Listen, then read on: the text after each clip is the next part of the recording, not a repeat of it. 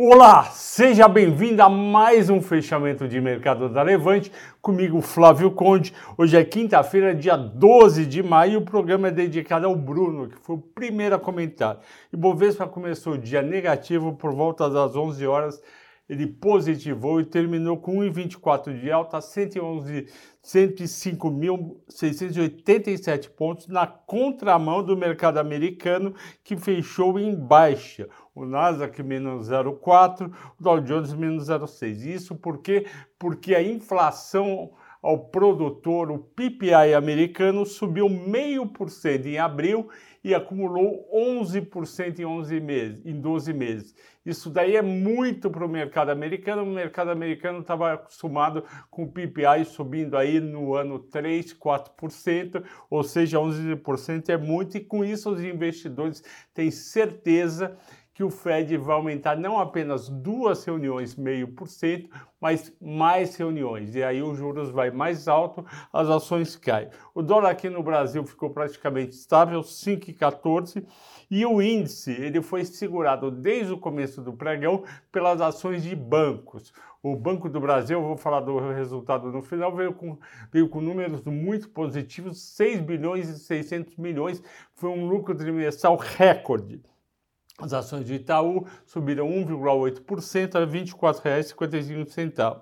Entre as maiores altas, a gente teve ações que, na verdade, recuperaram a queda dos últimos dias, ou uma parte da queda.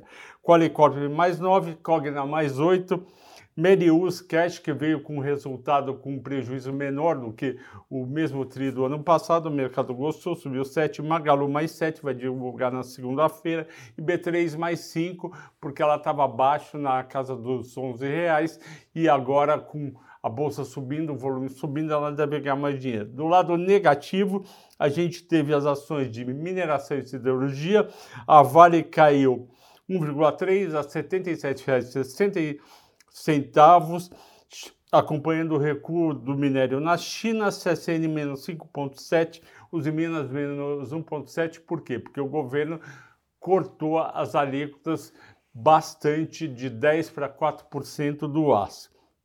A maior queda do dia foi a BIF que é a Minerva, que caiu quase 9% com a divulgação do seu balanço trimestral. Eu olhei o balanço e achei um bom balanço com crescimento de resultado.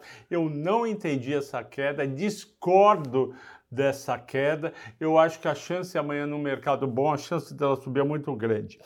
A Light também caiu 8%, o resultado o pessoal não gostou, e a TOTS caiu mais, men caiu menos 2%, seguindo o Nasdaq, e não é justo, porque a TOTS é uma empresa muito boa, com bons resultados. E qual foi o destaque da Levante? Banco do Brasil. Banco do Brasil, como eu disse, veio com lucro recorde de 6 bilhões e 600, 34% acima do mesmo período do ano passado e 11,5% acima de quarto trimestre. O consenso era 5,3%, portanto, surpreendeu positivamente e conseguiu um ROI muito bom, 17,3%. E por que, que o lucro foi tão bem?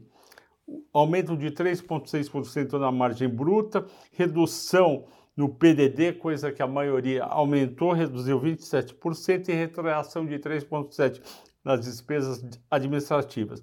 E ela continua muito barata. O múltiplo preço-valor patrimonial está 69%, enquanto Itaú está 160%, Bradesco 130 e Santander 115. PL 4.4 é muito pouco, o Itaú está com PL 8 e merecia um PL 10,5. Por que, que o pessoal não compra Banco do Brasil? Porque tem medo de uma interferência estatal ou de o Lula ser eleito e interferir não só na Petrobras, como ele disse que vai interferir, mas no Banco do Brasil também. Mesmo com esse risco, Banco do Brasil está muito barato. Ok, pessoal? Obrigado pela audiência. Bom descanso, até amanhã.